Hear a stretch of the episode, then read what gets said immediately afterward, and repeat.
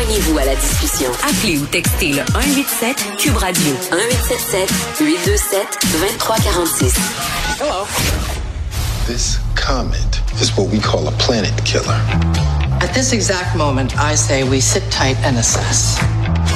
Sit tight and assess? Sit tight. And then assess. The sit tight part comes first. Then you got to digest it. That's the assessment period. On vient d'entendre un extrait. J'allais dire l'extrait du film de Noël euh, par excellence. Pas que c'est un film de Noël, mais tout le monde a écouté ça pendant le temps des fêtes. Donc, Look Up, j'ai lutté pendant des jours pour ne pas en faire un statut parce que je voulais pas être comme les autres. Je me disais, ah, tout le monde écoute ça, bla bla. Moi, je l'écoute pas. Là, à un moment donné, je l'ai écouté. Euh, je pense que c'est le film qui m'a le plus fait angoisser de toute ma vie. Euh, c'est avec Leonardo, pardon, DiCaprio. C'est-tu Jessica Chastain qui joue là-dedans? Je, Fred? Jessica Chastain, tu elle? Il dit non. En tout cas, ce, il va me, je suis tout le temps mêlée entre.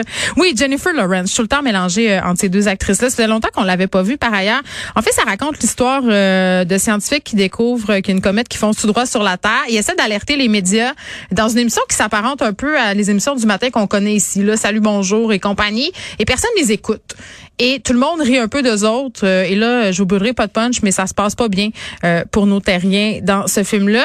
Ça a généré quand même beaucoup de réactions parce que je pense que les gens s'identifient beaucoup au discours du film. Là, c'est quand même une satire. On retrouve une présidente des États-Unis qui fait penser à Donald Trump euh, et notre manie aussi de don't look up, c'est-à-dire d'avoir l'urgence climatique en pleine face, mais de vouloir continuer à aller au Costco puis à conduire des Hummers. Je pense qu'on s'est beaucoup reconnu là-dedans, euh, pour le meilleur et pour le pire. Je vous l'ai dit, moi, ça m'a créé une très grande anxiété.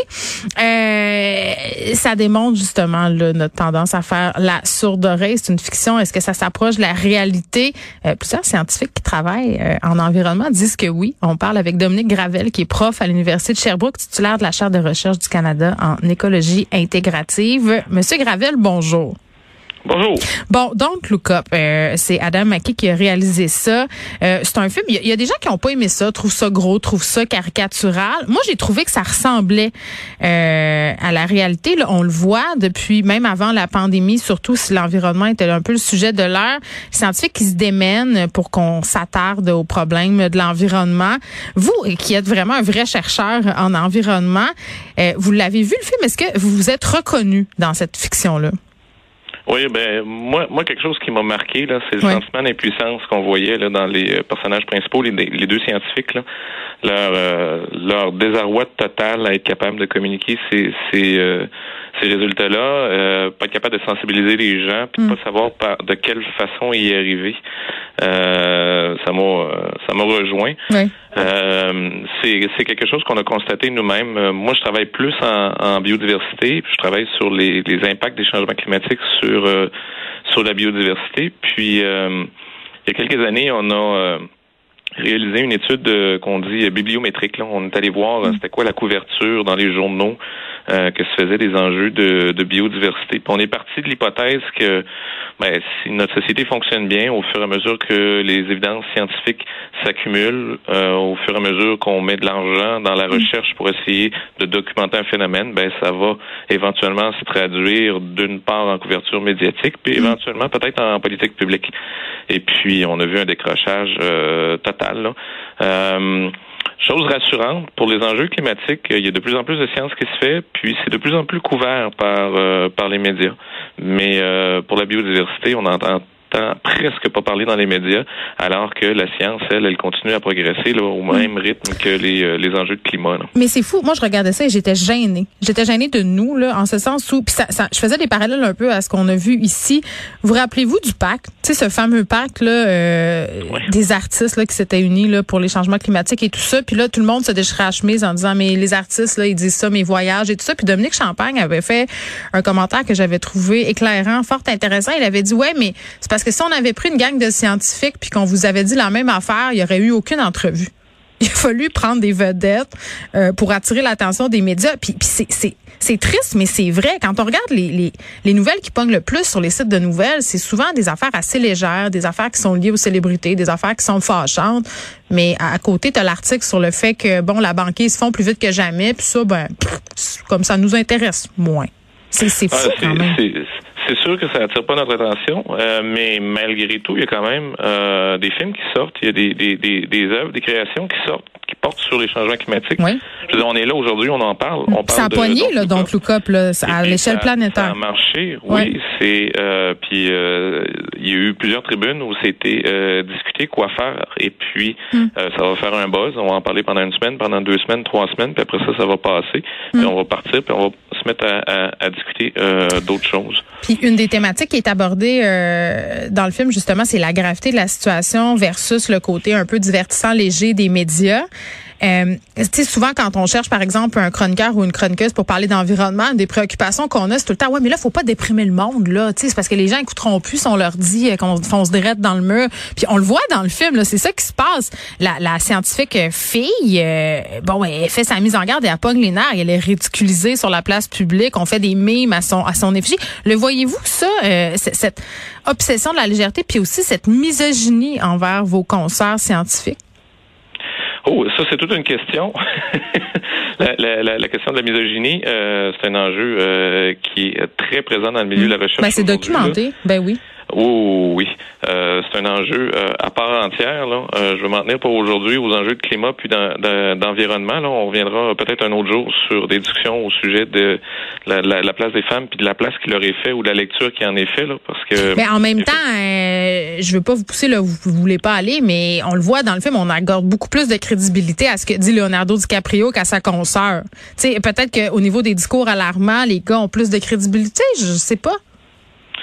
Euh, c'est un très bon point, euh, tout à fait. Puis il y a toutes sortes de billets en sciences euh, aussi qui montent à plus loin. Mm. là. Je veux dire, euh, dans- au sein même de la communauté scientifique, il y a des billets en faveur des hommes qui ont été documentés, qui sont horribles, sur lesquels Ben, des on découvertes aussi. pour échanger de changer. Oui. Oui, le processus de, de, de révision par les pairs, euh, c'était documenté aussi que les hommes ont plus de financement de recherche que les femmes. Je veux dire, il y a toutes sortes de billets horribles sur lesquels on s'attaque pour essayer de changer euh, la situation. Mm. Il y a un certain chemin qui est fait là.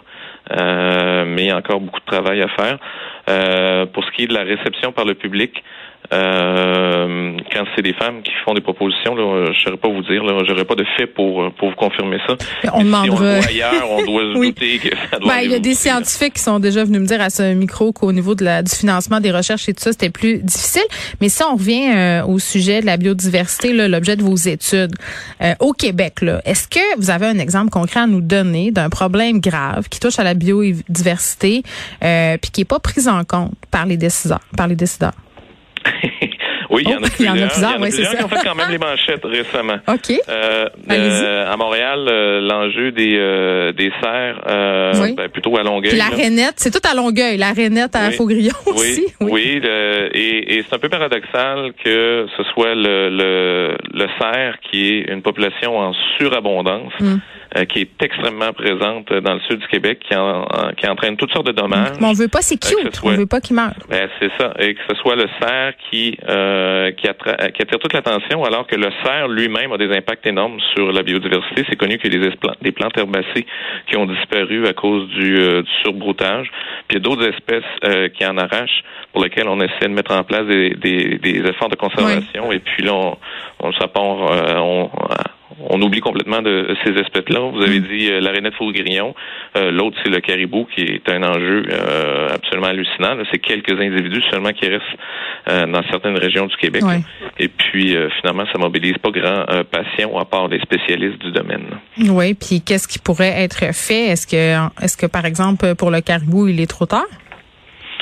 Euh, c'est une bonne question. C'est pas mon expertise. Euh, Il y a des spécialistes qui se sont penchés là-dessus. Euh, Ce que j'ai vu, c'est qu'il y en a beaucoup qui sont très pessimistes, là, qu'effectivement, il est probablement trop tard. Il y a des mesures de la dernière chance qui sont essayées là, en ce moment. Euh, Mais euh, les mesures véritables qu'il faudra entreprendre, c'est des, des changements dans notre façon de gérer le territoire. Et puis ça, euh, visiblement, euh, les gouvernements sont pas prêts à, à prendre ces, euh, ces mesures-là en place. Là. Vous êtes pas frustré à la longue, quand même, Monsieur Gravel, de voir. Puis ça, on le voit bien aussi dans le film. Là, bon, eux, euh, ces deux scientifiques-là vont à la Maison Blanche puis disent, ben écoutez, là, euh, la comète, elle va frapper la Terre. Il y a pas de doute là-dessus. Puis là, il y a d'autres scientifiques qui sont comme, ah, mais là, tu sais, la 100% sûr, ça existe pas vraiment. En. C'est pas frustrant de travailler sur des affaires pendant des années puis qu'il y a une couple de personnes qui viennent dire, ben là, ça, c'est ça que vous pensez. Nous, on pense pas ça. Puis devenir un peu comme démolir tout ça. Ben, oui, je comprends votre point de vue. Je dirais pas frustré, je dirais euh, certainement impuissant. Euh, puis des fois, je me questionne sur euh, quelle façon est-ce qu'on fonctionne dans notre société, comment est-ce qu'on prend nos, nos décisions. Ouais. Euh, dans ce cas-ci, euh, pendant longtemps, ce qui m'a euh, achalé avec les enjeux euh, environnementaux au Mm. sens large, là, c'est qu'on on, y adhère ou on y adhère pas. Ça devient une question de foi. Moi, je crois à ça au C'est championnat vrai. changement climatique. Au moins, j'y crois pas. Alors que c'est de la science, ce sont Mm. des faits. C'est pas une question de, de, de décision et d'adhésion. C'est juste comme ça. Mais c'est comme Et, croire euh, ou pas au vaccin, là, on est dans le même registre. ben, à peu près, à peu près. Et puis, euh, en même temps, avec la COVID, en ce moment, on a appris que notre société était capable de fonctionner avec euh, la science, avec des décisions scientifiques euh, motivées par euh, les avis scientifiques derrière. Je veux dire, il y a tout un débat en ce moment, puis on a même euh, critiqué le gouvernement parce qu'on a l'impression que le couvre-feu le soir C'est vrai. euh, n'est pas motivé par euh, de la science derrière. Alors, c'est devenu le mot d'ordre. Alors là, ça m'a ça m'a pris un peu de cours quand j'ai vu ça dans les dernières euh, dans les deux dernières années. Euh, quand la science a pris autant de place, euh, là, je reviens à mon postulat de base qui, où je me disais bon, c'est peut-être une question d'adhésion à la science. Ouais. Et puis finalement, non. Dans certains cas, on le voit, ça marche. Ben, c'est euh, tellement intéressant. C'est ben, c'est intéressant ce que ce que vous dites, M. Gravel, en ce sens où on a connu des scientifiques aussi. Pendant la pandémie, Euh, il y a plusieurs scientifiques qui sont entre guillemets devenus des célébrités dans les médias, c'est-à-dire qui sont des, Mhm. des virologues, toutes sortes de, euh, de personnes comme ça, des experts dans, dans leur domaine. Ça a peut-être permis de démystifier les scientifiques, de mieux vulgariser aussi le discours scientifique. Peut-être qu'on va être moins rébarbateur. C'est la journée où je vois le verre à moitié plein, là. Donc, euh, Ouais. ça aura Ben, peut-être servi à ça. dedans Quand même, là. Ouais. Peut-être. Peut-être. Bon, euh, Dominique Ravel, merci beaucoup. Allez le voir, euh, le film euh, donc Look Up, mais je dis allez le voir, tu sais, dans le sens, asseyez-vous sur votre divan et écoutez-le, parce qu'il est visiblement pas au cinéma en ce moment. C'est sur la plateforme Netflix, donc Look, euh, Look Up, pardon, Déni Cosmique là, pour la version française. Dominique Ravel, qui est prof à l'université de Sherbrooke. Merci beaucoup.